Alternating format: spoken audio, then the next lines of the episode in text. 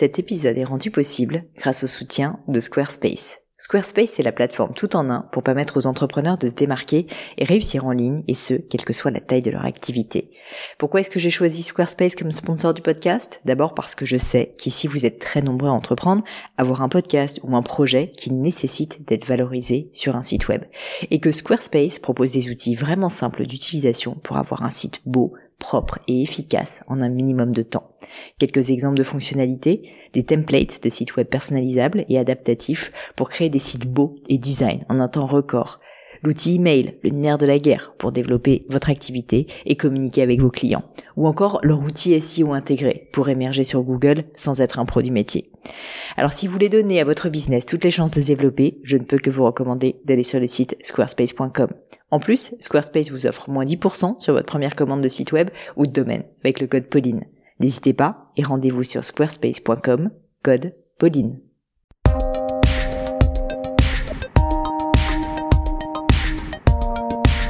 Mes chers amis gratinés, bonjour, ici Pauline et vous êtes sur Le Gratin. Une petite info avant de commencer, l'épisode du jour est pour la première fois enregistré en live et diffusé sur YouTube. Ça veut dire que concrètement, j'avais des caméras vidéo en plus du podcast pour une fois et mon ami Bomber la Frappe, alias Benoît, qui est mon monteur, vidéaste, capteur, euh, a fait un super boulot de réussir à capter donc euh, cette interview pour que vous puissiez voir l'envers du décor du gratin et donc tout ça se passe désormais sur ma chaîne YouTube, Pauline Legnaud. Vous pouvez taper ça euh, directement euh, sur YouTube et vous me trouverez assez facilement. Et du coup, vous aurez l'intégralité de l'épisode avec Edgar Gros-Pierron sur YouTube trop cool. J'aimerais vraiment que vous me donniez votre avis pour me dire si ça vous plaît, parce que c'est quand même un sacré boulot et j'espère que ça va vraiment, euh, ben voilà, donner aussi une autre dimension au podcast. Donc n'hésitez pas évidemment à vous abonner, mais surtout à jeter un petit tour sur ma chaîne YouTube. Sinon, pour parler de l'épisode du jour, vous l'avez compris, j'ai le plaisir d'accueillir Edgar Gros-Piron. Il faut que je vous dise que quand j'étais petite, j'avais un peu une idole. Et je ne mens pas en vous disant que c'était Edgar Gros-Piron. Parce qu'en fait, j'étais une grande grande fan de ski. Quand j'étais petite, j'en ai fait énormément. Et Edgar Gros-Piron, c'était un peu franchement l'idole des jeunes, c'était vraiment le champion qu'on adulait tous parce que c'était un peu le rebelle, celui euh, qu'on n'attendait pas, celui qui on le voyait dévaler des pistes de boss invraisemblables, faire des figures pas possibles et du coup, euh, j'étais assez fascinée par euh, euh, ses jambes que je trouvais incroyablement flexibles et surtout le fait qu'il arrivait à faire des figures complètement dingues. Du coup, vous l'aurez compris, Edgar Gros-Piron est un grand champion de ski acrobatique français spécialisé dans les épreuves des bosses et il a notamment été le premier champion olympique de la discipline en 1992 à Albertville. C'était vraiment un grand moment de l'histoire du ski français. Après ça, Edgar ne s'est pas arrêté là et est devenu champion du monde à trois reprises quand même. Mais ce qui est intéressant avec Edgar, c'est au-delà de ce mental de champion, c'est qu'il a vraiment voulu poursuivre après sa carrière sportive une reconversion dans d'autres secteurs, des secteurs qui m'intéressent énormément et qui, je pense, vous intéresseront aussi, à savoir le secteur de la motivation. Puisque aujourd'hui, Edgar est maintenant conférencier et a une entreprise sur la motivation et les ressources humaines. Dans cet épisode, on a donc naturellement parlé de son parcours sportif, mais aussi et surtout d'énergie, de motivation, de leadership, de volonté, des sujets qui évidemment se rapprochent tout autant du monde professionnel que du monde sportif.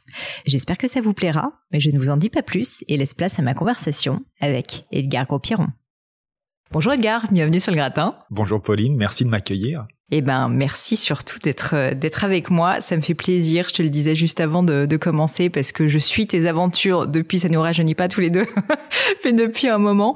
Euh, on va parler de ski bien sûr, mais en fait, je voulais commencer dans le vif du sujet par euh, parler de ton activité actuelle de conférencier et notamment par la thématique de la motivation, de l'énergie qui est la tienne, parce que je trouve ça passionnant et, et j'ai relevé une phrase en faisant mes recherches sur toi parce que comme tu peux voir, j'ai j'ai beaucoup de choses sur toi. tu me dis déjà si elle est vraie et je veux bien tu développes dessus. Cette phrase, c'est la motivation ne se décrète pas, elle n'est pas un don ni l'apanage d'un certain génie. C'est une énergie qu'il convient de créer, développer, cultiver et transmettre autour de soi. Et j'ai vraiment aimé cette citation parce que euh, je trouve qu'elle est déjà contre-intuitive. Euh, tu vois, souvent quand euh, on entend autour de nous des choses autour de la motivation, bah en fait, finalement, on se dit que les gens sont naturellement motivés ou énergiques. Il y a ces gens-là qui sont motivés, puis il y en a juste qui sont un peu déprimés, dépressifs, qui le sont pas naturellement. Et du coup, comme si c'était inné, tu vois, la motivation. Visiblement, c'est pas ce que tu penses. Est-ce que tu pourrais m'expliquer, bah justement, qu'est-ce que, qu'est-ce, quel est ton avis sur ce sujet? Non, c'est absolument pas ce que je pense. Et c'est vrai que j'ai écrit cette phrase pour euh, dire que la motivation, c'était l'ingrédient qui faisait prendre la mayonnaise. Je dis ça parce qu'en fait, j'ai énormément de gens qui m'ont dit, mais Edgar, euh, t'as gagné parce que t'avais euh, toutes les conditions étaient réunies. T'avais de la chance, du talent, t'as travaillé, t'avais des moyens, t'avais les bonhommes autour de toi t'avais l'environnement qui faisait que et, euh, et donc forcément ça peut sourire euh, à un moment ou à un autre. Et moi je suis assez d'accord avec cette idée qu'effectivement il faut tout ça pour réussir. De la chance du talent des moyens euh, des bonhommes un environnement propice évidemment du travail. Mm. bien sûr qu'il faut tout ça. Mais qu'est-ce que seraient ces éléments là si on n'était pas motivé? C'est-à-dire si on n'avait pas l'énergie de saisir sa chance, si on n'avait pas l'énergie de se dire, euh, ben non, l'herbe elle est verte ici, elle est pas plus verte ailleurs. Parce que ça c'est l'apanage des gens qui sont pas motivés. Ils vont regarder, euh, ils vont voir l'herbe que l'herbe est plus verte ailleurs. Ils vont se dire que pour se lancer, ils vont attendre d'avoir les moyens, que les planètes soient alignées. Euh, la chance, ils vont la regarder passer. Le talent, bon, ils vont pas vraiment penser que c'est là que ça se joue. Et du coup, ils vont pas travailler leur talent pour faire en sorte que ça sourit à un moment ou à un autre. C'est pour ça que je dis la motivation c'est une énergie. Et la plupart des gens, effectivement, pensent, et c'est pour ça que j'ai du boulot, hein. la plupart des gens pensent qu'effectivement, c'est une sorte de don. Euh, on est motivé, on arrive au monde motivé. Il y a des gens qui le sont et d'autres qui ne le sont pas. C'était comme euh, voilà, c'est un peu comme parfois on se dit oui, mais t'es optimiste. Mm. Bah non, c'est. Euh, je pense que l'optimisme, comme le pessimisme, c'est pas voilà, c'est pas ça se décrète pas. ça se construit. C'est des choses. ben la motivation, c'est pareil, c'est une énergie la motivation. Et, et la question, c'est de savoir, enfin, c'est l'énergie de quoi? Et moi, je considère que c'est l'énergie du plaisir. Et c'est pour ça que c'est nécessaire et ça permet de durer, ça permet d'être performant. Parce que on ne peut pas être euh, performant dans la durée, dans la souffrance. Je considère que c'est un sujet, enfin la souffrance, et je vais vous dire pourquoi je pense ça. Euh, je pense que la souffrance c'est pas une c'est pas une donnée clé de la performance, même si parfois on souffre. Il faut pas que ça dure, parce que la souffrance, en fait, c'est quelque chose qui fait qu'on consomme de l'énergie. En gros, on rentre le soir après avoir travaillé, euh, après avoir une, après une dure journée de labeur, en ayant consommé beaucoup d'énergie. Et donc, on a besoin d'une nuit pour se reposer. Vous voyez? Et, euh, et, là, on est déficitaire en fait, parce que les nuits suffisent pas, les week-ends suffisent pas, les vacances suffisent pas. Plus on souffre, plus on a besoin de, se reposer, et plus. Et, mais le problème, c'est que voilà, à un moment donné, on est en déficit chronique d'énergie et c'est ce qui nous amène au burn-out. Donc en fait, la souffrance ne peut pas nous faire réussir durablement, elle ne peut que nous amener au burn-out, alors que la motivation, qui est l'énergie du plaisir, c'est une énergie qui fait qu'on rentre le soir avec avec plus d'énergie quand on est parti le matin bosser parce qu'on est fier de ce qu'on a fait, parce qu'on a pris du plaisir à ce qu'on a fait, parce qu'on a le sentiment d'avoir été utile, pour tout un tas de raisons, je peux encore en développer, qui fait que le soir, quand on rentre, on a une énergie supplémentaire qu'on va réinvestir en plus dans sa famille, sur un plan social ou sociétal, qui va nous sentir encore plus utile. Et c'est comme ça qu'on enclenche une spirale positive. Et c'est là que finalement, on peut durer, en fait. Vous voyez, donc c'est assez simple. La question qui est compliquée et qui peut-être mérite de, de, de se poser et de réfléchir, c'est comment cultiver, comment stimuler, comment créer, bah ouais, comment arriver à développer cette énergie que j'appelle la motivation. Bah c'est ça. Et puis surtout, je pense euh, à plein de personnes qui ont envie, mais qui savent pas du tout comment s'y prendre. Et je pense qu'il y a plein de personnes qui nous écoutent, tu vois, qui sont des dirigeants d'entreprise, qui là, avec euh, le Covid, se sont tapés une année pas possible. Pareil pour des entrepreneurs. Qu'est-ce que tu dis à ces gens-là? Parce que parfois, euh, c'est même peut-être un peu difficile d'accepter que, en fait, la motivation, elle se cultive, elle se décide, comme tu dis, euh, quand tu es un peu au fond du trou. Comment tu fais pour retrouver cette énergie qui va faire que, bah, petit à petit, tu vas la reconstruire et euh, bah, ensuite, tu vas aller de l'avant? Je dis la meilleure manière, sans doute la plus efficace, la plus facile, la plus simple de traverser ces crises qu'on est en train de traverser, c'est en boostant sa motivation. Mm.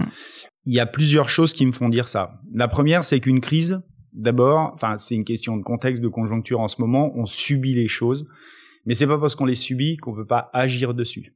D'accord? Alors on peut peut-être pas agir sur le, le, le vaccin, sur la solution miracle qui va nous faire sortir de la crise. mais on peut agir à certains niveaux. C'est pas parce qu'on subit les crises, enfin, si on subit ces crises, c'est parce qu'elles ont des conséquences sur nous. Si on les subit, c'est parce qu'elles mettent en, valeur, en relief, elles révèlent nos vulnérabilités. Eh bien, on peut agir au niveau de nos vulnérabilités. On peut agir à un niveau, au niveau des conséquences que ces crises ont sur nous. Et c'est là qu'il faut se concentrer.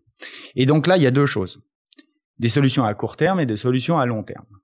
Les solutions à court terme, c'est tout un arsenal de solutions, de petites solutions qui vont nous prémunir ben du fait qu'on coule.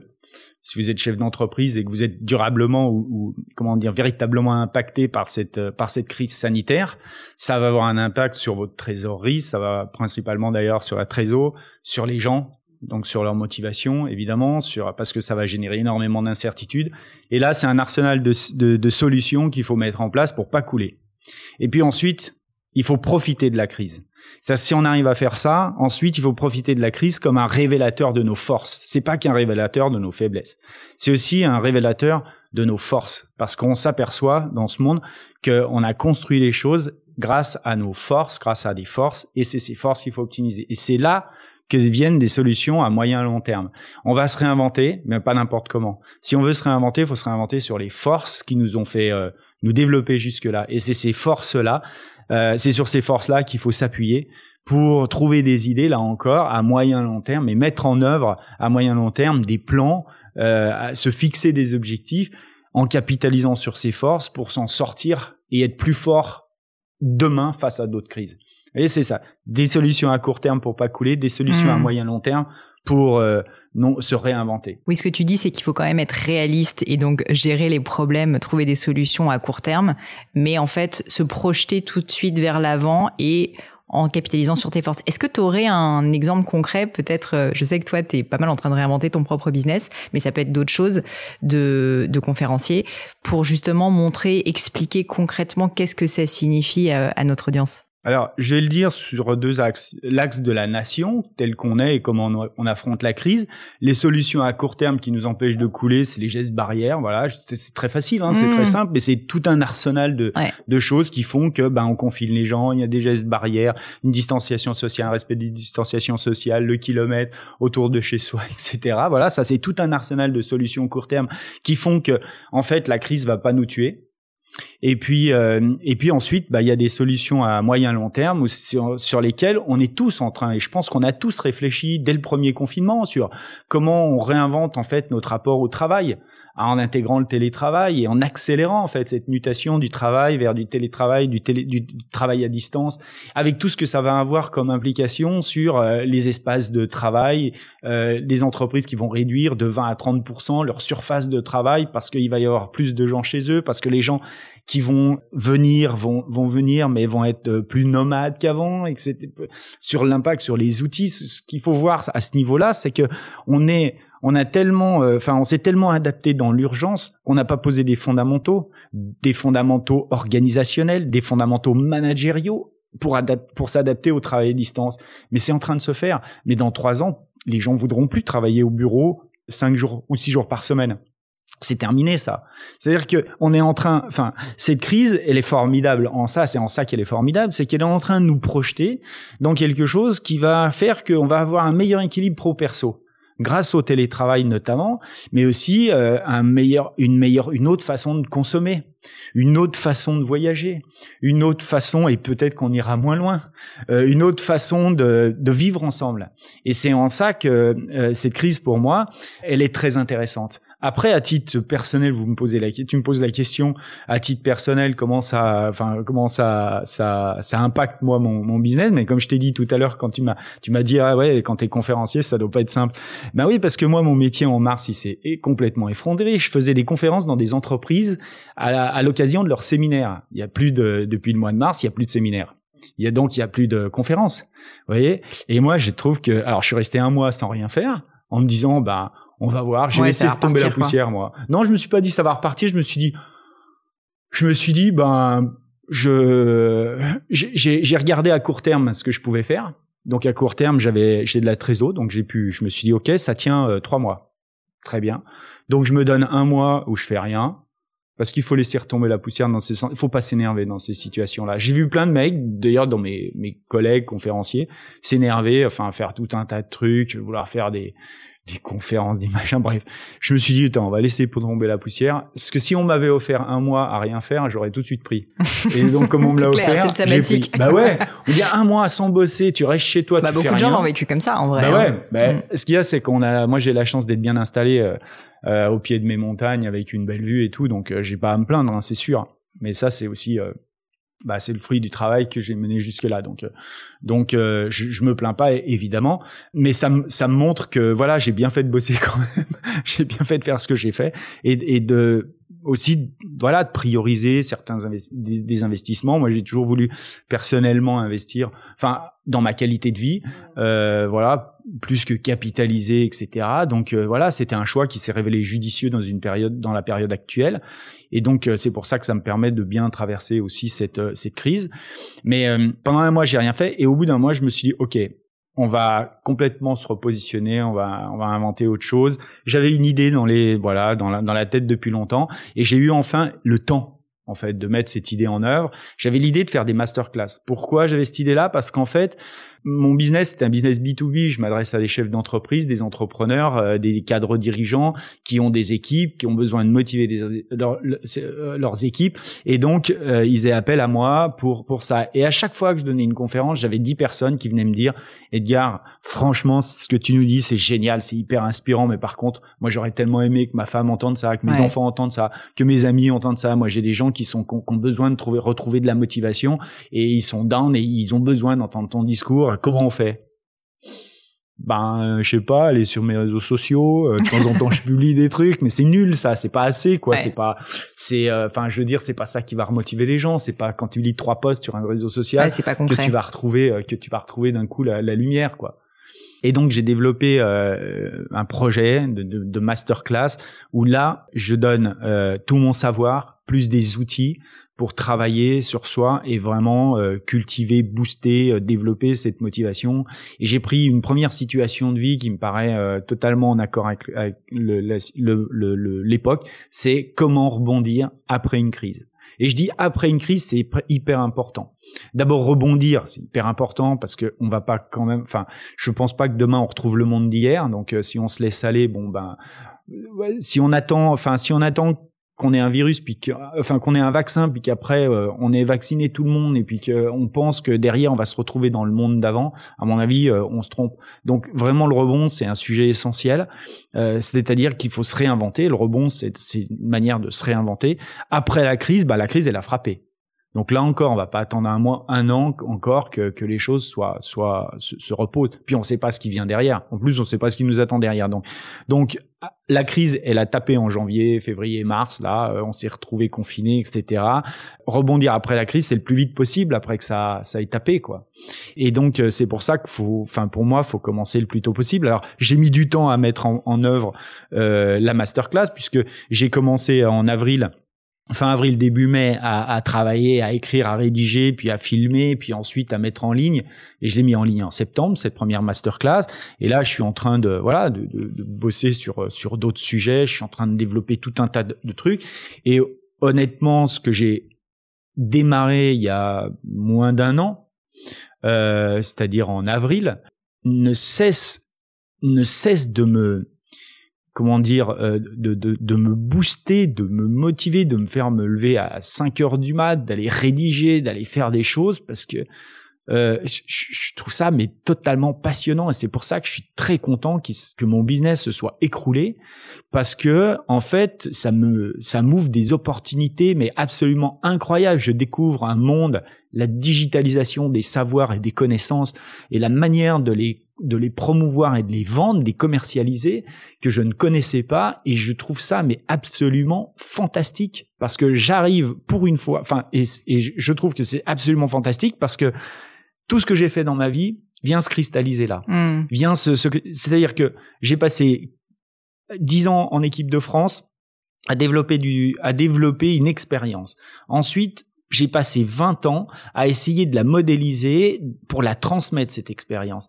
Et donc j'ai fait des formations, euh, tout un tas de formations en coaching, en développement personnel, sur des outils de profil de personnalité, sur la prise de parole, sur et je connais mon, mon univers, je connais l'entreprise, j'ai investi dans des boîtes, je sais ce que c'est que de développer des boîtes, des PME, des, des, des, startups, parce que je suis investi dans, dans, dans une PME, dans un réseau de consultants, dans une franchise, dans une startup, dans un speaker bureau. Donc je suis je suis aux prises aussi avec euh, avec le truc, c'est-à-dire non seulement euh, je transmets mais je fais et tout ça est en train de venir se cristalliser mm. sur un projet qui est ça y est qui enfin qui est lancé, qui est en route et et, et qui je trouve mais absolument euh, génial, passionnant euh, voilà. Et c'est là où je dis bah je suis bien content que ça soit pété la gueule. Bah, c'est ça qui est dingue quoi. C'est quand on en discutait juste avant de lancer euh, l'interview euh, tu me disais moi je suis hyper content de la crise alors que je te disais bah quand même ça doit pas être facile en tant que conférencier. T'es l'exemple même de la personne qui a réussi à se réinventer alors que ton business concrètement euh, s'est effondré à 100%. Donc je pense que c'est un message d'espoir pour beaucoup qui est énorme. Et là-dessus, je voulais te poser la question pour parce que finalement tu as réussi à trouver cette motivation en toi, t'as pas eu le choix, on est d'accord parce qu'en fait tu plus de business. Tu as pris un peu de temps, tu nous as expliqué. Mais comment tu puises la motivation quand tu es quelqu'un qui est au fond? Et là, euh, bah, je te demande des conseils concrets pour ceux qui nous écoutent, qui peut-être comme toi tu l'as vécu, non plus de business ou ont un problème personnel ou ont eu un accident ou je ne sais quoi et doivent se réinventer. Mais pour commencer à se réinventer, il faut avoir envie, il faut être motivé et il faut avoir cette énergie. Quelles seraient des, les premières étapes en fait pour toi pour réussir euh, justement quand on n'est pas bien, quand on a ses doutes, quand on a cette période tu vois de, de moins bien, pour réussir tu vois à se remettre euh, le pied à l'étrier? j'ai une masterclass là-dessus, donc. Et eh ben voilà. ça, c'est, non mais c'est, euh, c'est la solution. Mais ce qui est génial, c'est non mais je vais faire un peu d'auto-promo pour la pour la masterclass parce que c'est l'outil euh, qui est juste euh, assez enfin assez génial parce que d'abord c'est facile, c'est accessible 24/24 mm. et dedans il y a ce contenu et, et ce contenu alors qu'est-ce qu'il y a dedans? Parce que c'est ça qui est intéressant et c'est ça qui peut permettre effectivement de. Il faut pas croire que euh, euh, les gens, enfin on va retrouver une motivation comme ça en bah, claquant des doigts. Hein, ça c'est déjà la première chose si vous voulez, avant d'être déjà dans le dans le dans le demain et dans la motivation, dans comment dire, dans retrouver cette énergie qui va faire que, il faut il faut d'abord un peu euh, stopper la spirale infernale. Parce que des gens qui petit à petit comme ça rentrent dans une spirale de doute, dans une spirale, euh, comment dire, d'échecs, de doutes, euh, voilà, de, de négative en fait, hein, ce que j'appelle la spirale infernale, ce que j'appelle euh, en conférence la spirale du gros con dans le sport, hein, c'est carrément la ça. La spirale du gros con dans le sport. ça la spirale du gros con dans le sport. Juste, petite parenthèse, tu peux nous expliquer pourquoi tu appelles ça comme ça? Bah parce que je l'ai vécu, que je suis un gros con dans le sport. C'était ma période gros con dans le sport, et, et je l'ai vécu en plus au moment où je m'y attendais le moins. J'étais champion olympique. Et ça veut dire quoi la du gros con dans le sport? Qu'est-ce que tu veux dire? Eh ben, ça veut dire que je suis, je suis au moment où j'avais tout tout gagné, tout réussi, je suis rentré euh, dans cette spirale qui m'a amené à la blessure. J'étais champion olympique, un an après, j'étais dans un lit d'hôpital. Et je suis pas arrivé dans le lit d'hôpital par hasard. Je suis arrivé dans mon lit d'hôpital parce que j'ai commencé à partir du lendemain où j'étais champion olympique et où j'avais réalisé mon rêve.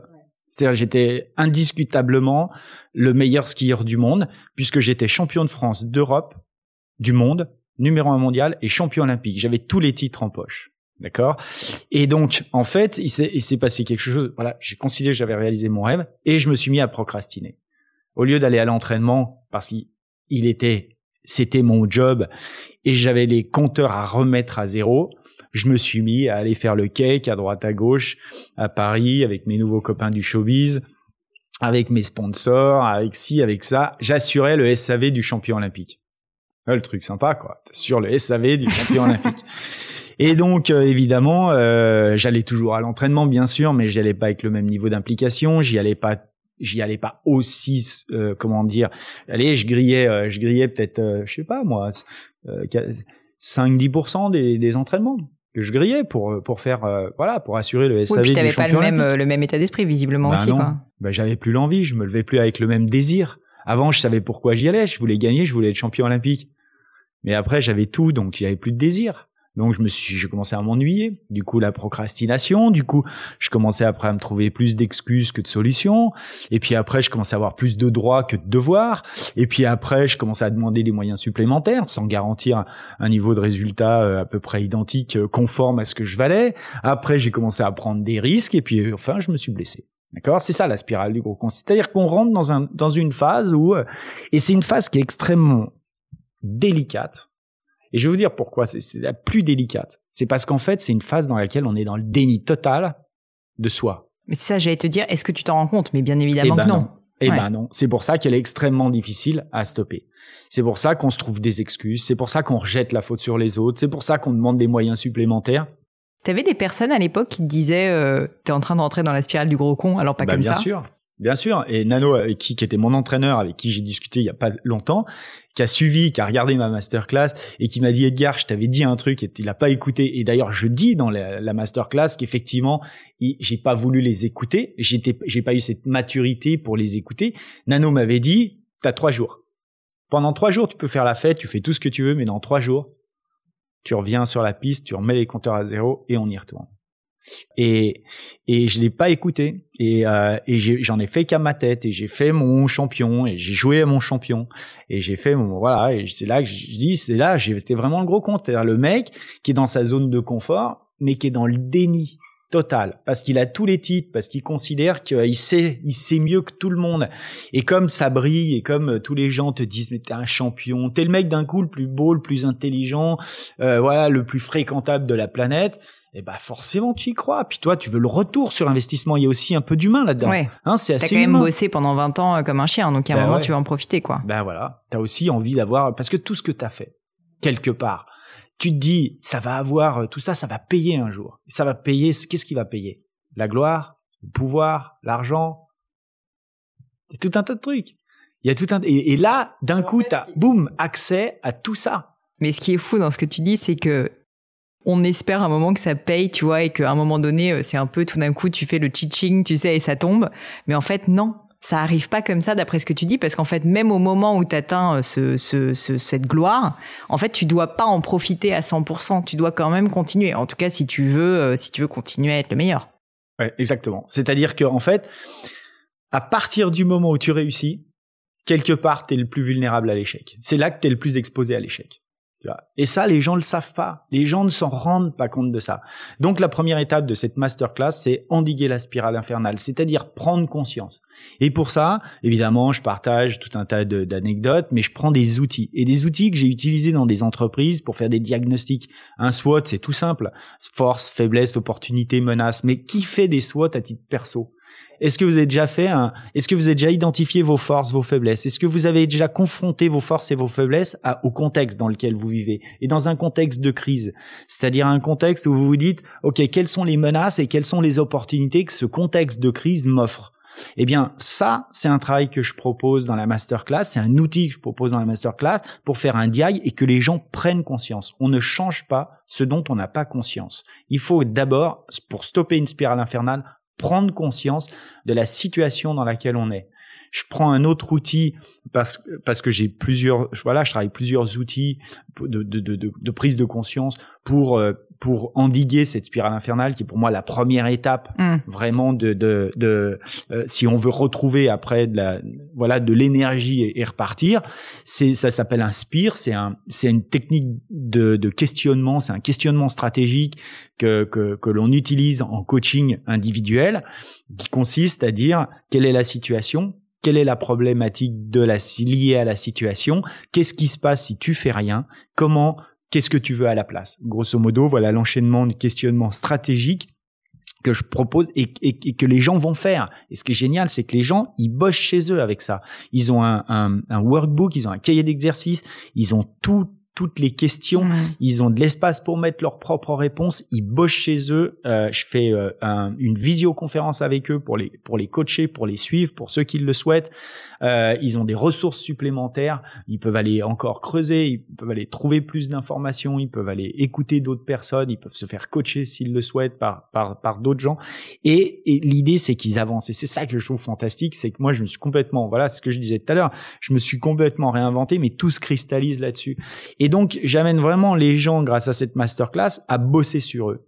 Et donc, d'abord à casser cette spirale infernale. Ensuite, on peut pas repartir simplement en ayant cassé la spirale infernale, parce que casser la spirale infernale, la spirale, elle a créé du dégât. D'accord? Il y a quand même, il y a des, il y a, c'est-à-dire que il y a des choses qu'on a un peu oubliées. Et arrêter la spirale infernale, c'est prendre conscience de ce qu'on a oublié. Mais après, il faut reposer des fondamentaux. Et donc, le pourquoi vous faites ça?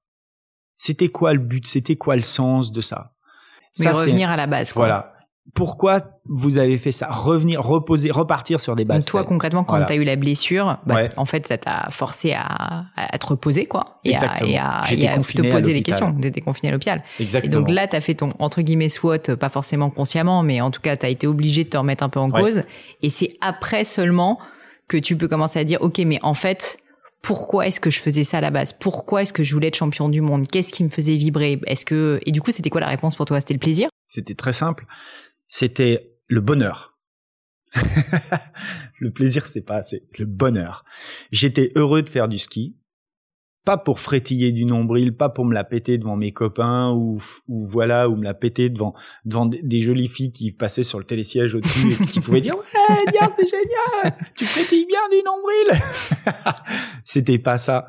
J'aimais ce sport parce que il répondait à mes besoins des besoins que j'ai, qui sont des besoins psychologiques en fait, euh, de, de, de dehors, j'ai de l'énergie, j'ai besoin de la dépenser, j'ai besoin de me défouler. Si je fais pas ça, je deviens, euh, je deviens infernable, insupportable. Donc j'ai besoin d'aller me défouler. Le sport est un fantastique défouloir pour moi. Le ski de boss est encore plus.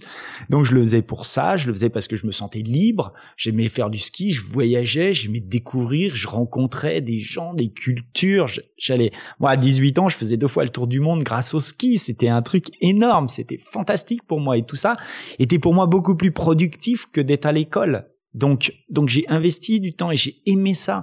Et j'ai fait ça avec des gens. Le challenge de la compétition, moi, j'avais besoin de voir ce que j'avais dans le ventre. Moi, je sais pas ce que j'ai dans le ventre. Je, je, suis né, mais je sais pas. Moi, j'avais venu me dire, Edgar, tu peux être champion olympique. Tu vois, Edgar, je vais te dire comment faut être champion olympique. Moi, jamais personne n'est venu me dire. J'avais besoin de ça. Et donc, je me suis challengé là-dessus. Je veux dire, la plupart des gens osent pas se challenger, s'exposer, s'engager. C'est dommage. C'est incroyable. C'est si vous voulez voir les ressources que vous avez au fond de vous, il faut vous exposer. À un moment donné, il faut s'engager. Il faut se fixer des objectifs. Il faut, il faut rêver, quoi, voir les choses en grand et puis essayer d'y aller, quoi. Moi, je suis un feignant à la base.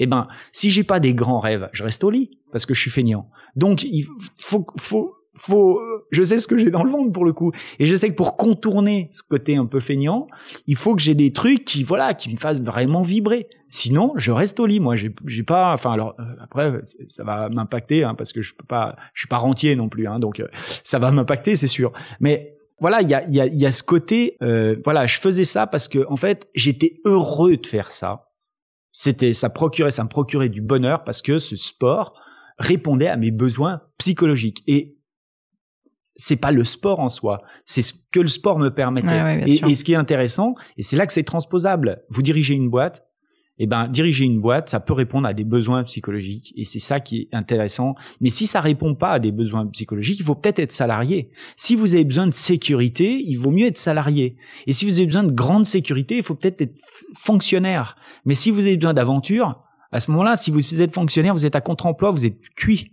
Même si je sais, parce que je donne des conférences pour des fonctionnaires aussi, je sais qu'il y a une aventure et, tout. Une mais part d'aventure. Ouais, il y a une part d'aventure, mais je veux dire, c'est pas ce qui réunit, ce qui fédère les, les fonctionnaires entre eux. Non, et puis il faut assumer aussi, tu vois, parce que c'est intéressant. Je pense qu'on a une période euh, où l'entrepreneuriat est très cool. Et donc, il y a plein de gens qui se rêvent entrepreneurs. Mais en fait, tout le monde n'est pas né pour être entrepreneur. Et en fait, il y a plein de personnes, je pense, moi, je le vois beaucoup autour de moi, qui en rêvent et je peux le comprendre mais en fait j'ai pas envie de dire qu'ils ont pas la personnalité mais en fait s'ils sont effectivement très stables euh, assez euh, enfin un besoin de sécurité fort mais ils vont être malheureux en tant qu'entrepreneur franchement et du coup c'est ce que tu dis c'est que on en revient toujours à cette notion de apprendre à se connaître exactement Ouais. Exactement, apprendre à se connaître, connaître ses propres besoins, ce dont on a besoin, ce qui vous fait avancer, ce qui vous fait lever le matin, ce qui vous anime, ce qui vous rend heureux.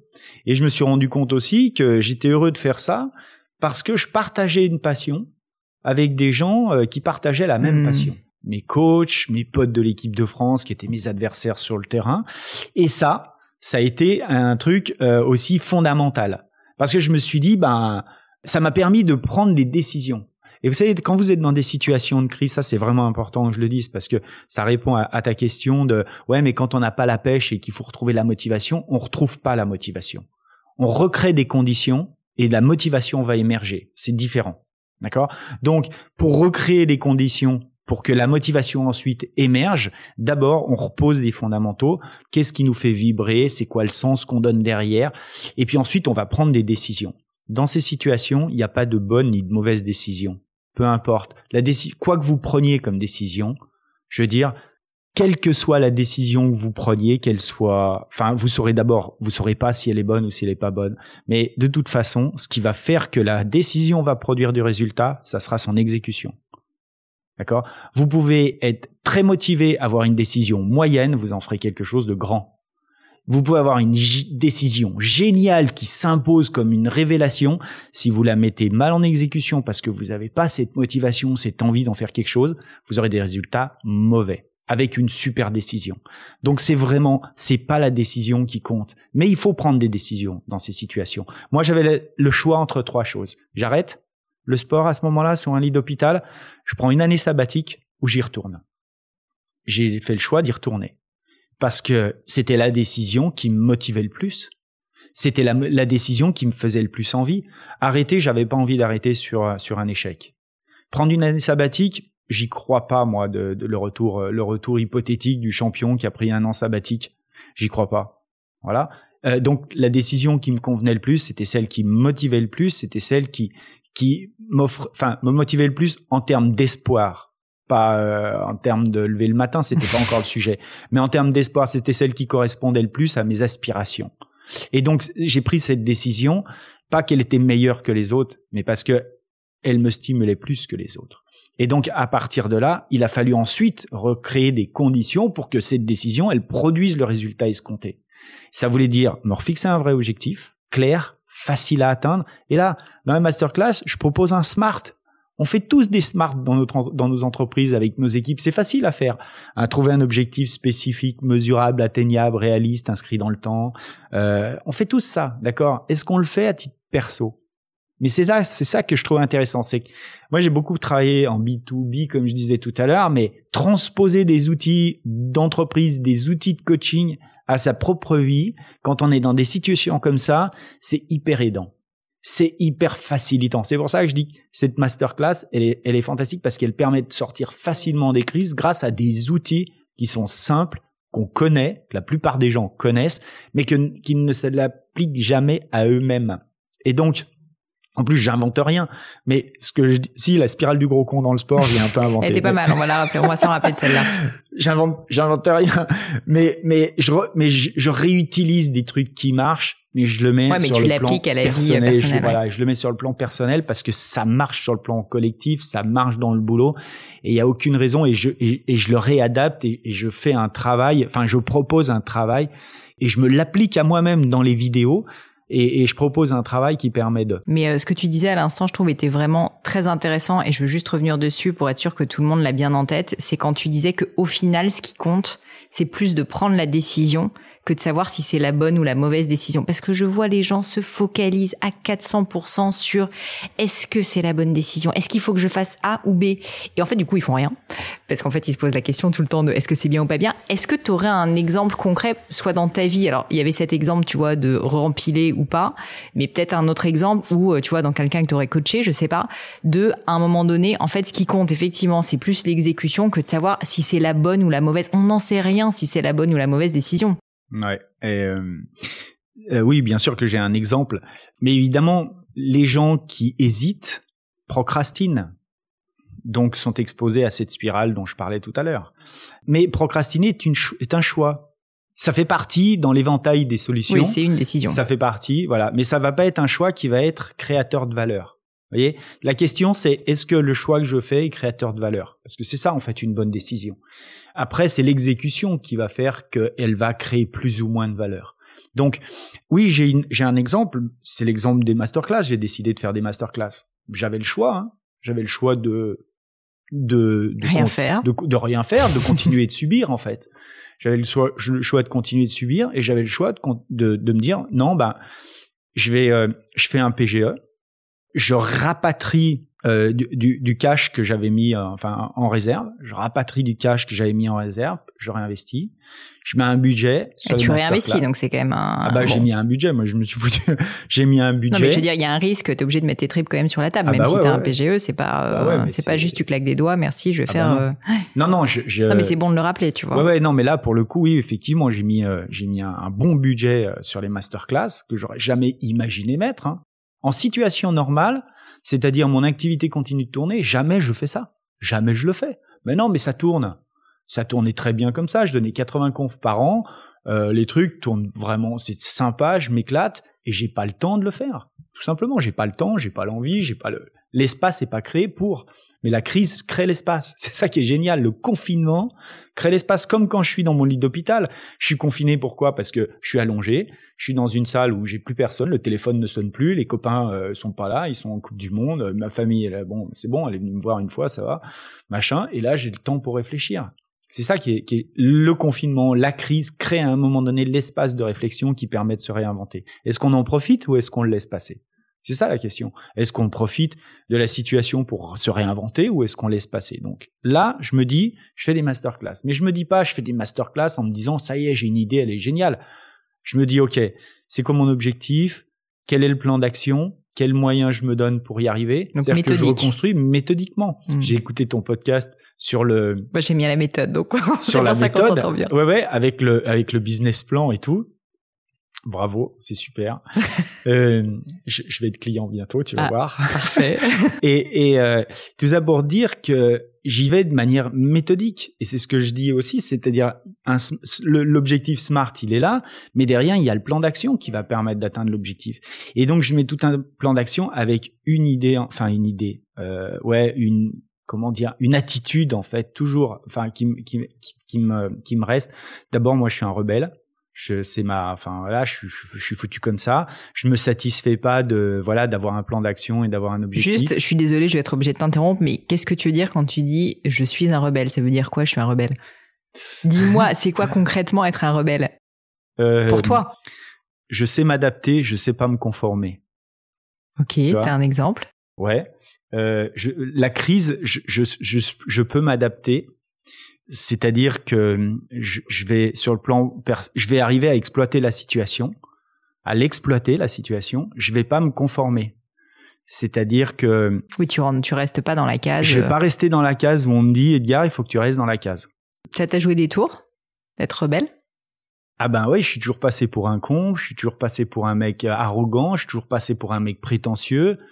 Je te donne un exemple. Trois ans avant les Jeux Olympiques, j'ai un journaliste qui vient me dire, regarde, ton sport il est olympique, tu viens d'être champion du monde, c'est quoi ton objectif? Je lui dis, je vais gagner. Et derrière, il me dit, tu vas faire comment? Je lui dis, j'en sais rien, j'ai trois ans pour trouver des réponses. Et derrière, il écrit que je suis un petit branleur, prétentieux, arrogant, enfin bref, tout ce qu'on peut dire euh, quand on est euh, quand on est un, journaliste un peu, euh, comment dire, frustré, quoi. Heureusement, ils le sont pas tous, mais celui-là, il devait l'être. Ça devait, ça devait le perturber qu'un mec dise je vais gagner alors qu'il l'a pas fait. Alors qu'en plus, j'imagine pour toi, c'était aussi un moyen d'y croire, de le dire et de et de rester motivé. Enfin, c'est pas uniquement euh, que que, que tu avais envie de prouver au monde. Enfin, tu vois que tu avais envie de, comme tu dis, euh, être arrogant, quoi. C'était juste aussi que c'était ton ton moyen, sans doute, de te le dire dans ta tête, quoi. C'est ce que je te disais tout à l'heure. C'est un moyen de voir ce que j'ai dans le bide. Tu vois, c'est un moyen de voir ce que j'ai dans le bide. C'est j'y vais, je m'engage, j'ai cette opportunité, je, je la saisis ou pas? Je veux dire, c'est pas facile d'atteindre un objectif qu'on se fixe mais qui a atteint des objectifs qui se fixent pas? Non, mais je veux dire, à un moment donné, on est, euh, on est, on est rendu à ça. Hein. Mm. Et donc là, je m'engage. Effectivement, là, je me, ouais, je me, je m'implique, je m'engage, j'y vais, je m'expose. Voilà. Tu t'exposes. Et je m'expose pour voir ce que j'ai dans le C'est ça aussi qu'il faut réaliser. C'est quand tu dis ça, tu t'exposes. Bah oui. Faut assumer. Tu t'exposes à quoi On s'expose? À l'échec. Qu'est-ce qui se passe si tu te plantes? C'est ça la grande peur des gens. Les gens osent pas s'engager parce qu'ils ont peur de perdre. Mais Comment voulez-vous gagner si vous avez peur de perdre? Comment voulez-vous réaliser de grandes choses si vous n'êtes pas prêt à perdre, à perdre beaucoup, à perdre votre euh, votre légitimité, votre crédibilité, à perdre votre statut, à perdre? Comment voulez-vous être capable de, de réussir de, de grandes choses si vous n'êtes pas prêt à tout perdre? Je veux dire, c'est pas possible. c'est réussir, c'est une prise de risque permanente. C'est une prise de risque permanente de réussir. C'est tous les jours, on prend des risques pour progresser, pour casser les règles, pour repousser les limites, pour expandre son potentiel. Et c'est en ça que je suis un rebelle. C'est que je me conforme pas à ce que j'ai, à ce que je suis, à ce que. T'acceptes pas le statu quo, quoi. Ah non, ça c'est hors de question. Tu te rappelles, Edgar, euh, quand tu as décidé que tu voulais devenir euh, champion du monde ou champion olympique Parce que je me dis, t'étais petit garçon, tu faisais du ski, t'adorais ça. J'ai compris que c'était une, tu vois, un bonheur personnel. On a assez peu parlé finalement de ski, mais moi, ce qui m'intéresse, c'est le moment. J'ai l'impression où tu te dis, je veux voir grand, je veux rêver. C'est ça mon rêve, parce que c'est ça qui a fait que tu as réussi, comme tu dis depuis le début. Est-ce qu'il y a eu un moment où ça s'est passé ou ça s'est fait de manière graduelle? J'avais 5 ans. Incroyable. J'avais 5 ans et j'en ai encore une trace que je, que je trimballe toujours avec moi, euh, que j'ai là, euh, enfin à côté, ouais. dans ma sacoche. C'est une petite médaille. C'est la première médaille que j'ai gagnée quand, quand j'étais à, l'âge de 5 ans que j'ai gagnée. C'est encore euh, donc c'est écrit dessus hein, premier biberon.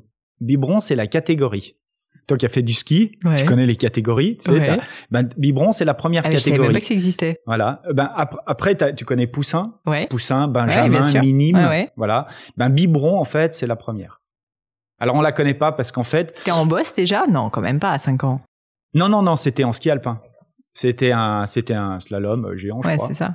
En fait, euh, voilà, premier biberon, course des parents d'élèves. Donc c'était une course qui était organisée par l'école, parce qu'en fait les clubs, ils intègrent pas des jeunes euh, aussi jeunes. c'était avec l'école en fait. Et donc, euh, oui, parce que 50 t'es encore en maternelle quasiment. Bah tu, tu, oui, tu. Tu vas, tu vas basculer en, en CP. Et, et donc, c'était la course des parents d'élèves.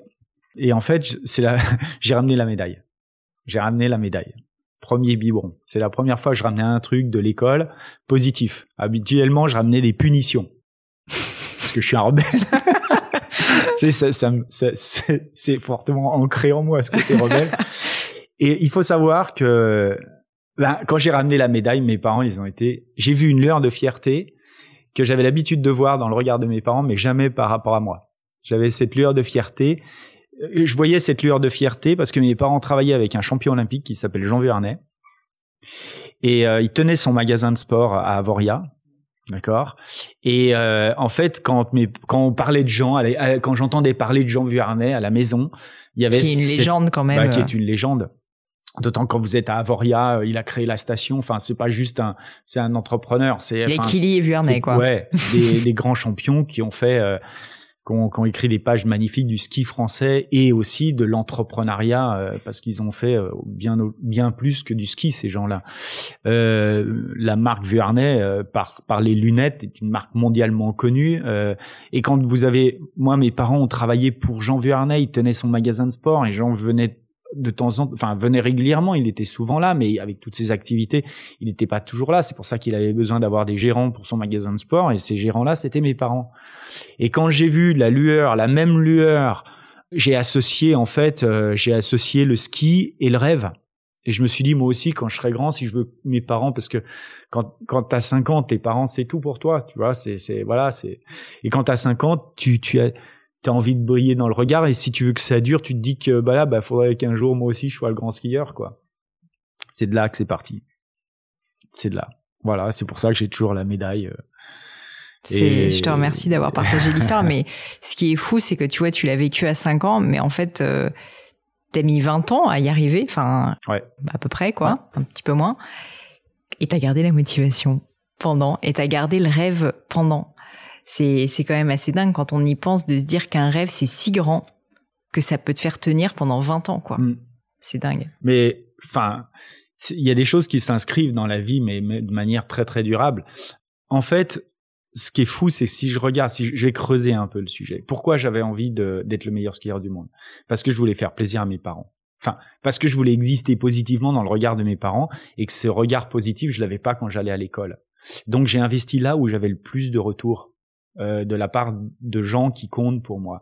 Mais après ça, je l'ai investi partout puisque c'était plus mes parents qui enfin mes parents ont toujours compté pour moi et ils comptent toujours mais après il y a eu mes coachs après il y a eu euh, mes potes après il y a eu ma famille aujourd'hui j'ai aussi mes enfants j'ai enfin j'ai ma femme mes enfants j'ai euh, j'ai et puis il y a eu les, les fans les supporters il y a eu vraiment du, du monde. Et, ce qui est génial, c'est qu'en fait, c'est toujours le même rêve quelque part. Mais enfin, c'est toujours le même sens que tu donnes au rêve. Le rêve, c'est un peu le, c'est, la partie visible de l'iceberg. Enfin, c'est ce que tu as envie de, de dire. Mais tout le sens que tu donnes à ça, c'est parce que tu sais que tous les gens qui vont te soutenir, tu vas leur donner du bonheur, tu vas leur procurer du bonheur, tu vas leur procurer du plaisir, non pas pour ce que tu fais ni les résultats que tu obtiens, mais pour la manière dont tu fais les choses. Parce que la manière les inspire ils trouvent ça sympa. Et eh ben aujourd'hui, je fais la même chose. C'est-à-dire que je suis plus sur des skis, mais j'ai un micro, je donne des conférences où je fais des webinaires, je fais des masterclass. L'idée, c'est toujours la même en fait au fond. C'est toujours d'arriver à, inspirer les gens et à provoquer chez eux le déclic, l'envie le, le, d'avancer, l'envie d'aller exploiter ce qu'ils ont vraiment au fond d'eux. La question suivante que je voulais te poser, c'était une question sur l'ambition. Parce qu'en fait, à 5 ans, tu te dis, peut-être dans ta tête, je veux être champion du monde, ou en tout cas, tu commences à sentir cette fierté.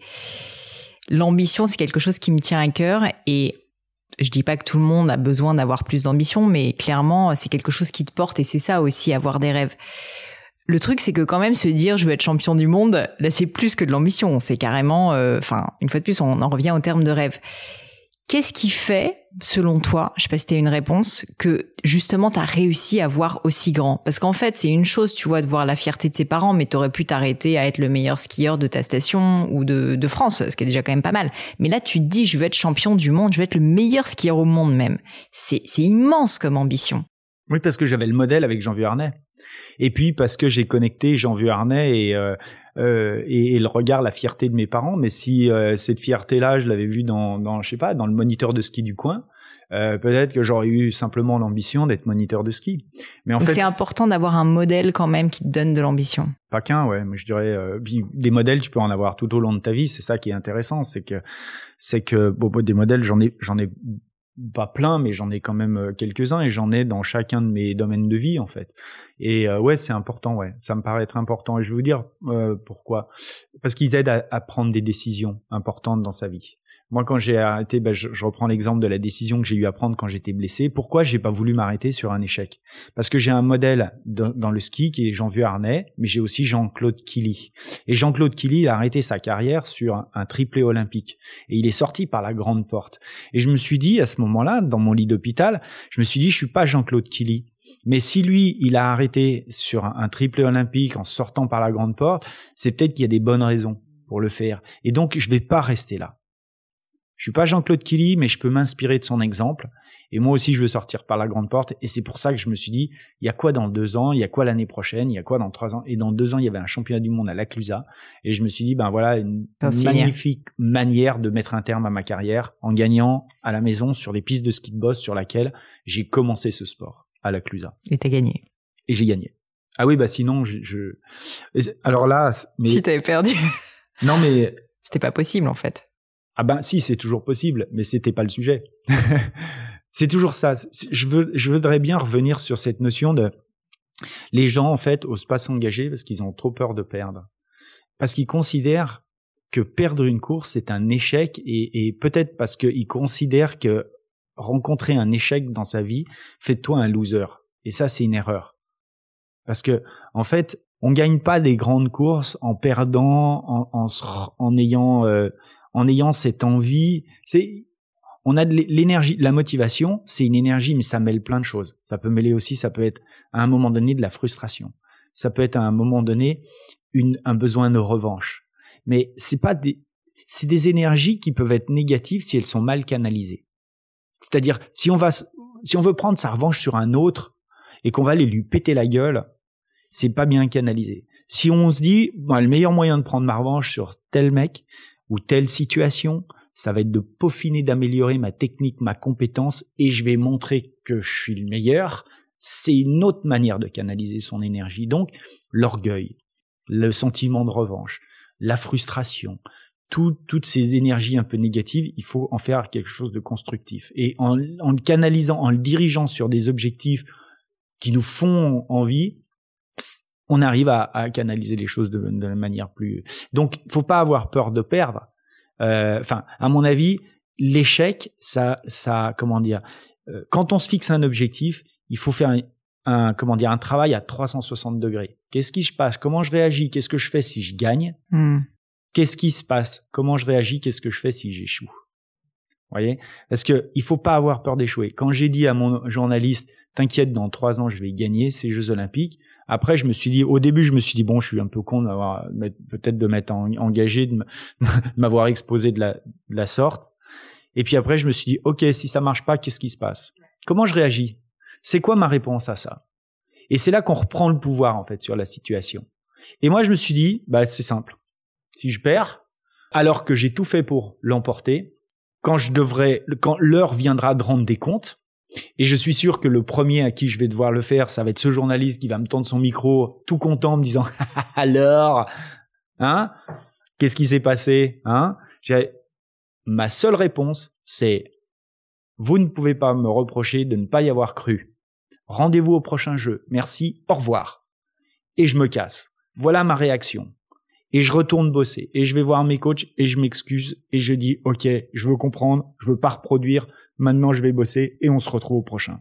Point barre. Voilà la seule chose qui m'animait. J'étais prêt à perdre parce que je savais exactement comment j'allais réagir face au moment où je devais rendre des comptes. Et pour moi cette réaction elle n'était pas destructrice elle était constructive. Parce que je donnais rendez-vous et que voilà, j'avais pas lâché. C'est pas parce que je gagne pas cela que je gagnerai pas les suivants. C'est hyper intéressant, Edgar. Je te remercie parce que c'est vrai que c'est quelque chose, je me rends compte que je fais moi assez naturellement, mais je vois beaucoup de gens peut-être ne pas le faire, c'est de visualiser l'échec en fait. Au pire, qu'est-ce qui se passe? Exactement. Les, gens ont tellement peur de leur peur mm. qu'ils se bloquent. Les peurs inhibent et ils ne vont pas au-delà. Ok, si ta peur se réalise, 90% des peurs qu'on a ne se réalisent jamais. Ok, si ta peur se réalise, qu'est-ce qui se passe? Et c'est pas parce que euh, et c'est là où je suis encore j'aime bien. Enfin, pour moi, c'est mon côté rebelle. C'est que ok, qu'est-ce qui se passe? Moi, il peut se passer. Euh, voilà, c'est quoi la situation? Moi, je construis à partir de ce qui se passe et j'aime bien et, je suis pas je suis pas scolaire et ça me va très bien je suis quelqu'un qui apprend par l'expérience et ça me va très bien. C'est-à-dire qu'il faut que je me pète la gueule aussi pour me dire ok bah à partir de là qu'est-ce que je fais? Hmm. et euh, qu'est-ce qu'il y a à exploiter dans la situation? Mais ça ça se fait pas naturellement. C'est pas c'est pas parce que je suis rebelle, pas, non c'est simplement parce que j'ai appris aussi à utiliser mon côté rebelle grâce au sport. J'ai un coach, mon coach. Ah, mon entraîneur du club des sports à la Clusa quand j'ai commencé les boss, qui a été un maître en la matière formidable. Je t'explique ma première descente dans les bosses. Je me pointe au départ d'une piste qui fait 300 mètres de long, s'appelle, il s'appelait à l'époque le mur du loup à la Clusa. 300 mètres de long, 150 mètres de large, 28 degrés de déclivité, c'est super raide, on se rend pas compte, c'est, t'as l'impression d'être au premier étage de la tour Eiffel, tu regardes par terre et tu te dis, oh putain, je dois descendre un mur de boss, 1000 bosses tu vois. Et là, moi, je suis là, je regarde le coach, je regarde les boss, je regarde le coach, je lui dis, euh, euh, c'est qui le con qui a inventé ce sport de, de débile, quoi, tu vois et, euh, et, et, et, le mec, il me dit, écoute, tu mets tes bras devant, tu laisses glisser. Je dis, euh, tu crois que c'est comme ça que je vais y arriver? Vas-y, montre-moi, toi. Toi, toi d'abord. Ouais, c'est clair. Il met les bras devant, il laisse glisser et bam, bam, bam, bam, il skie. Et là, je me dis, euh, attends, c'est génial. On a l'impression quand il skie qu'il n'y a pas de boss. Il suffit de mettre les bras devant et de laisser glisser, tu vois. Donc moi, je mets les deux bras devant, je reprends confiance, je mets les bras devant, je laisse glisser. Mais au bout de cinq virages, tu t'éclates. J'avais plus les bras devant. J'avais les bras au-dessus de la tête et je m'explose la gueule. Tu vois, je me relève, je repars, je m'explose la gueule au bout de trois virages et ainsi de suite jusqu'en bas de la piste. Le coach avait mis peut-être 32, 33 secondes pour descendre la piste. Moi, j'ai mis 8 minutes. Donc, je suis arrivé en bas et je lui ai dit, bah, euh, je suis pas fait pour ce sport. Tu vois. Et ouais, bah attends. Je m'étais pété la gueule tout le temps. au pire, on n'est pas fait pour les boîtes. Exactement. ça, c'était mon premier, mon, premier échec, mon premier sentiment. Moi, j'ai commencé sur des échecs. J'ai commencé par là. Et quand je dis ça à mon coach, quand je lui dis je suis pas fait pour ce sport, il me regarde et il me dit mais euh, qu'est-ce qui te fait dire ça? Et je lui dis bah t'as bien vu la catastrophe. Il me dit mais quand tu étais au départ, tu pensais à quoi? Bah, je lui dis, euh, bah, j'ai vu mille boss, mille problèmes. Il me dit, aussi longtemps que tu penseras comme un loser, bah, tu finiras comme une merde. C'est exactement ce que tu as fait. Et là, tu vois, tu te dis, euh, moi j'avais 12 ans, tu vois. Je me dis, mais attends, je, suis pas une merde. Enfin, je, je, suis pas un loser. Enfin, comment ça Il est en train de dire que je suis un loser et tout? Déjà que j'étais pas, tu vois, ça m'embêtait quand même de, de tu vois, de, de, de, le laisser dire. Et je lui dis, euh, ok, bah il faut que je pense comment? Il me dit comme un champion. Et là, je, bon, je fais pas trop le lien, tu vois, entre penser et puis champion. Tu sais, parce que les champions, ils pensent pas, hein, ils ont pas de tête. ils sont des jambes à la limite, tu vois, un cœur, mais c'est pas vraiment leur point fort, quoi, là, le fait de penser. Donc, euh, donc j'ai dit mais euh, comment il pense? Parce que moi je voulais du concret, c'était vraiment abstrait. Je lui dis euh, comment il pense concrètement le champion? Il me dit là où toi tu vois des problèmes, lui il voit des opportunités. Toi tu vois un obstacle, tu vois un piège, lui il voit une solution. Il voit une opportunité, il trouve une solution et il avance. Il me dit c'est la philosophie du ski de boss, c'est ça. C'est dans un monde chaotique, tu t'appuies sur l'obstacle pour trouver ton chemin. C'est l'obstacle qui te permet de contrôler ta vitesse, de t'appuyer, de garder ton équilibre, en provoquant le déséquilibre en permanence. Donc l'obstacle, c'est ta chance, c'est pas ton problème. Et tu vois, ça m'est resté, mais toute ma vie et encore aujourd'hui, c'est le truc. Quelle est la situation? Où est l'obstacle? Comment je vais m'appuyer dessus pour réussir à m'en sortir plus fort? Point barre. C'est un état d'esprit. Champion, c'est un état d'esprit, c'est pas un statut. Et cet état d'esprit, c'est un état d'esprit qui consiste à prendre une situation pour ce qu'elle est, à prendre la crise comme un fait et pas comme une fatalité, et construire à partir de là quelque chose qui nous fait rêver, qui nous donne envie, qui nous euh, voilà, qui, qui nous inspire, qui nous donne envie de nous lever le matin. Et qu'à partir du moment où on a les idées claires pour ça, eh bien évidemment, on peut pas les avoir tant qu'on n'a pas, tant qu'on est dans le déni, donc dans la spirale infernale mmh. et dans le déni de non mais jusqu'ici tout va bien, tu sais le mec qui jette du World Trade puis qui tombe puis jusqu'ici tout va bien, tu vois, qui arrive au dixième étage, eh, jusqu'ici tout va bien. Le déni, casser le déni, tant que t'as pas reposé les fondamentaux, et à un moment donné, il y a repartir en conquête, il y a retrouver ça, c'est un état d'esprit. Si j'ai pas réussi à le faire quand je suis devenu champion olympique, c'est parce que j'ai considéré à ce moment-là, puisque tout le monde me disait t'es un grand champion, y compris ce fameux journaliste qui était génial, parce que ça c'était génial. Le gars à qui je rendais compte, le premier mec à qui je rendais compte, le premier journaliste qui me tend un micro, c'est le mec qui m'avait traité de petit branleur, prétentieux et arrogant trois ans avant. Et il me dit Edgar, t'es un grand champion. Et moi, je me retourne, je lui dis, t'as vu la ligne d'arrivée? Parce qu'on était dans la raquette d'arrivée. Il était dans ce qu'on appelle la mixed zone. Tu sais, là où euh, Nelson Montfort fait ses interviews. Ouais. C'était pas Nelson. Hein. D'accord. Je, je, précise parce que j'aime bien Nelson. Il est gentil comme tout. Et, et euh, il adore les athlètes, il adore le sport. Nelson, euh, pas Nelson justement, mais ce journaliste, on était dans la mixed zone. Et il me dit, Edgar, t'es un grand champion. Et là, je me retourne et je lui dis, tu vois la ligne d'arrivée? Tu vois, c'est marrant parce qu'avant j'étais un petit branleur et après je suis un, grand champion. Je lui dit, tu crois pas qu'il y a un truc qui déconne Cette ligne d'arrivée, c'est pas une baguette magique. Tu vois Il y a un moment donné, champion, c'est pas un statut. Mais ça, il a fallu que je me blesse. Il a fallu que, tu vois, je, je comprenne tout ça. Parce que quand tout le monde te dit t'es un champion, t'es ci, t'es ça, t'es le plus beau, t'as envie d'avoir, t'as plein de copains d'un coup. T'as tout un tas de copains qui viennent, et ça c'est un sujet aussi, mais t'as tout un tas de copains qui te reconnaissent, qui sont tes copains pour ce que tu représentes. Tu vois, pas pour ce que t'es, mais pour ce que tu représentes. Moi, j'avais pas des copains parce que j'étais un rebelle. J'ai des copains parce que j'étais un champion. Mmh. Et j'ai eu plein de copains grâce à ça. D'accord? Alors c'est sympa, mais il faut juste savoir qu'il y a des limites à l'amitié dans ces situations-là.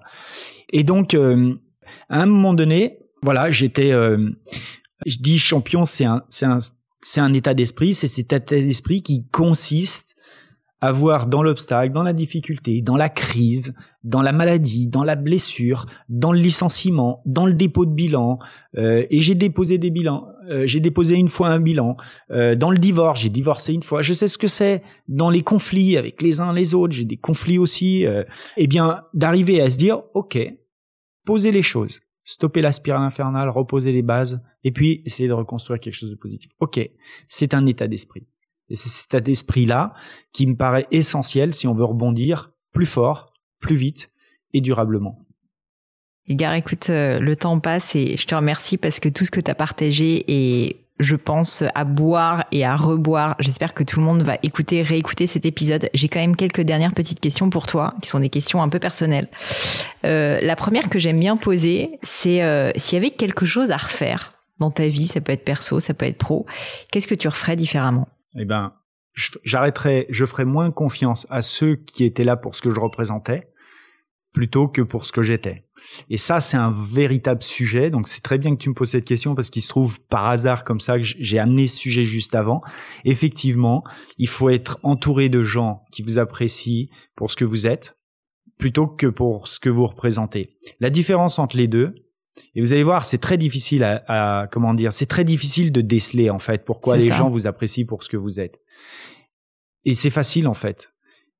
En fait, les gens qui vous apprécient pour ce que vous êtes n'auront pas de mal à vous dire quels sont vos défauts. Hmm. En fait, ces gens-là vont vous dire des choses que vous n'avez pas envie d'entendre.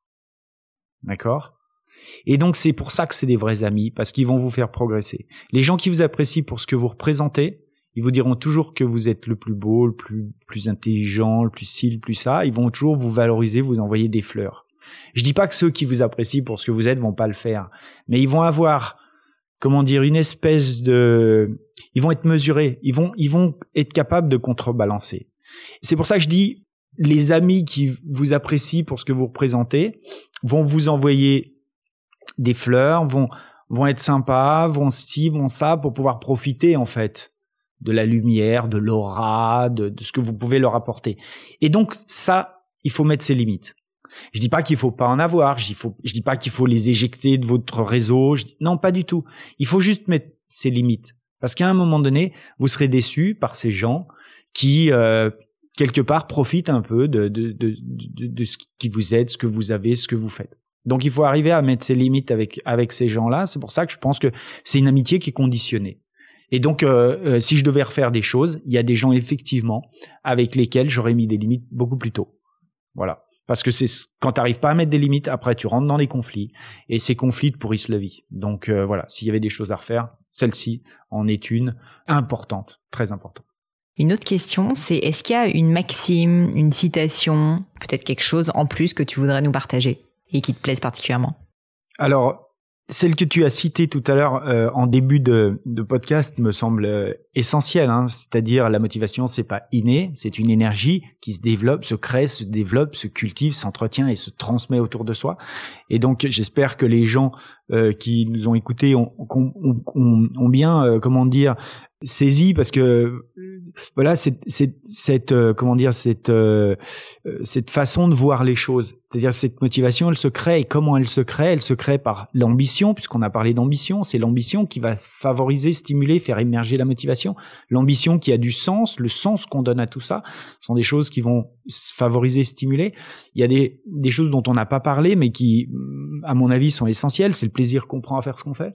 C'est le désir de progresser et de grandir. On en a un peu parlé. C'est l'éthique, la fierté de la manière dont on fait les choses, hein, c'est-à-dire les valeurs qu'on défend, qui nous ont for forgé en tant que personne qu'on a reçues dans l'éducation qui était la nôtre, mais aussi à travers les expériences, hein, et, qui nous aident à prendre des décisions et à avancer. C'est les modèles qui sont les nôtres. On en a parlé, les modèles qui nous font, qui nous inspirent et qui nous font avancer.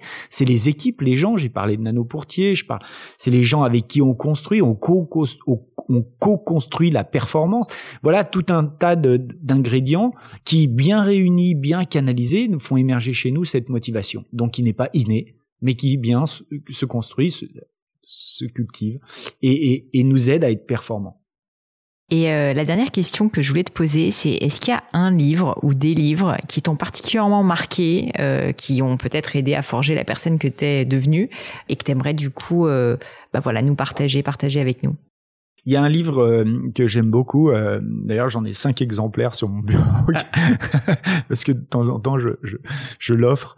Euh, et c'est un livre de Jim Rohn. voilà sur cinq clés de, de succès et je, je trouve qu'il est particulièrement passionnant. Tu sais comment il s'appelle? Ouais, Jim. Alors Jim Rohn, Je, je, je, vois, mais le, le nom du livre? Les cinq clés euh, du succès. Je crois que c'est quelque chose. je regarderai, je le mettrai dans les notes en tout cas. En fait, ce que je pour vous le, résumer en deux mots, c'est particulièrement intéressant, c'est que euh, lui dit, t'as une philosophie. D'accord? Cette philosophie, elle dicte quelque part, elle, euh, elle influence tes, tes décisions. Tes décisions influencent tes actions, tes, tes actions influencent tes résultats. Si t'es pas content du résultat, revisite ta philosophie. Tu vois et, ça rejoint ce que disait Einstein. Euh, il disait on ne traite pas, on ne règle pas un problème au niveau où il se situe. C'est-à-dire que si tu as un problème de résultat, si le résultat est pas bon, faut voir au-dessus faut peut-être revisiter euh, les actions. Si les actions sont pas bonnes, revisiter les décisions. Si les décisions sont pas bonnes, il faut pas traiter le symptôme, quoi. Voilà, toujours, voilà. C'est, c'est. Il disait, enfin, il a dit plein d'autres choses vraiment intéressantes. Euh, euh Einstein, que moi qui me, qui m'aide et qui me, qui m'inspire aussi, hein, euh, et que j'adore. Je, peux vous donner deux autres. il dit, l'esprit qui a créé le problème peut pas être celui qui va le résoudre. C'est pas je mal. ça vraiment intéressant. Donc ça et ça vient bien aussi de dire euh, bah celui voilà un problème ne comment dire on ne règle pas un problème au niveau où il se situe. Et puis il y en a une que j'adore, il dit s'il y a un problème c'est qu'il y a une solution. S'il y a pas de solution, c'est qu'il y a pas de problème. et ouais, mais franchement, faut se poser là-dessus. C'est hyper intéressant, mais il faut se poser, il faut s'arrêter là-dessus faut réfléchir là-dessus. Écrivez-le, posez-le, écrivez-le, et puis ensuite appliquez-le à votre situation et dire ok, j'ai un problème là ou j'ai pas de problème. Parce que euh, tu vois un exemple, 90% des peurs que tu vas avoir te posent problème, mais elles vont pas se réaliser, donc c'est pas un problème. Tu vois, donc faut vraiment, c'est pas juste des citations. Moi, j'aime bien les citations, mais faut les creuser. J'ai appris grâce à Nano Pourtier, qui était mon entraîneur, à travers ce qu'il me disait, parce que c'était pas un mec qui parlait beaucoup. Mon père, pareil, c'est pas des mecs qui parlent beaucoup, mais j'ai appris à travers eux à réfléchir. Parce que eux, comme ils parlent pas beaucoup, ils ont des silences qui en disent long. Bah, c'est dans les silences en fait qu'on réfléchit et puis qu'on se dit, ok, moi quand Nano il me dit, euh, tu peux pas plaire à tout le monde, parce que je lui avais montré l'article où on disait que j'étais un petit branleur prétentieux, arrogant et qui me dit, tu peux pas plaire à tout le monde. Tu vois, je suis parti avec ça dans la chambre et je me suis dit, ok, mais moi je veux pas plaire à personne non plus. Tu vois, donc il faut savoir faire la part des choses. Il y a des gens à qui tu, enfin, dans la vie, il y a des gens qui veulent plaire, des gens qui veulent gagner. En fait, ce qu'ils me disent, c'est que c'est pas les mêmes. Puis tu élabores en fait toute ta réflexion autour de ça. Et, euh, et, et c'est ça qui va t'enrichir en fait. C'est pas juste de dire ah tiens euh, Einstein l'a dit un truc sympa ouais, ça va dans les dîners mondains, je vais pouvoir leur sortir. Non, non, non, c'est tout ce qui vient derrière, et c'est la manière dont tu peux te l'approprier dans ta propre vie qui va faire que ça va créer du changement, ça va créer de la valeur. Edgar, c'est passionnant et je te remercie vraiment pour tout ce que tu as partagé. Je pense que cet épisode euh, va être hautement, hautement, hautement euh, apprécié, diffusé, repartagé. Euh, si on veut te retrouver, si on veut te suivre, si on veut peut-être suivre cette masterclass aussi, où est-ce qu'on peut le faire? grospiron.net, www.grospiron.net. C'est mon site internet et ça, ça va être Il y a tout, euh, tout dessus. La, clé d'entrée. Vous verrez tout ce que vous, verrez. Vous pouvez me laisser votre mail et je vais vous, euh, je vais vous motiver euh, avec des messages inspirants tous les jours, si vous le souhaitez. Et si on veut te suivre quand même sur les réseaux sociaux au-delà du site, il y en a un en particulier où tu es présent euh, oui, je suis peut-être un peu plus présent sur LinkedIn euh, en ce moment, mais je suis en train de aussi développer des choses sur Facebook. Ça euh, marche. Enfin, sur euh, sur YouTube plutôt. Ok. Sur YouTube. Ça marche. Bon, en tout cas, je mettrai tous les liens. Ouais. Elia, merci mille fois pour ton temps, et puis euh, j'espère à bientôt. Merci, merci Pauline. À bientôt. Et voilà, fini pour aujourd'hui. J'espère que l'épisode vous a plu. Merci d'avoir passé tout ce temps avec moi. Et quelques petites choses avant de vous quitter. D'abord, si vous cherchez les notes de l'épisode avec toutes les références, bah c'est simple, allez directement sur le blog du podcast. Donc c'est www.le-du6gratin.fr. Vous trouverez normalement toutes les infos dessus. Aussi, si vous souhaitez me contacter pour me poser d'autres questions, que je mettrai d'ailleurs peut-être un jour sur le podcast, ou me proposer de nouveaux invités, ou juste me faire un feedback, me proposer un livre, peu importe à la rigueur, et bien surtout, n'hésitez pas à le faire. J'aime bien répondre d'être assez active sur les réseaux sociaux et en particulier sur LinkedIn et sur Instagram qui sont mes deux réseaux sociaux de prédilection. Donc sous le pseudo Pauline Legno, tout attaché, c'est très simple. Dernière chose, un truc qui compte énormément pour moi et je sais que c'est pénible à faire mais vraiment ça compte, c'est si vous me laissez une note 5 étoiles ou que vous parlez du podcast autour de vous ou que vous mettez un avis. Et la note 5 étoiles, c'est en particulier sur Apple Podcast, sur iTunes. Pourquoi? Bah, Parce que c'est là qu'il y a le plus d'écoute et avoir des notes en fait permet de donner plus de visibilité au podcast. Donc vraiment, vraiment, n'hésitez pas. Et si on est si nombreux à écouter le gratin, euh, à faire partie de cette communauté, bah, c'est grâce à vous et justement à toutes ces personnes. C'est plus de 3000, 4000 personnes qui ont à chaque fois pris le temps de mettre des notes. Donc ça m'aide beaucoup et merci à eux. Comme à chaque fois, vraiment un grand, grand merci de m'avoir écouté jusqu'ici. J'espère que l'épisode vous a plu et je vous dis à très bientôt.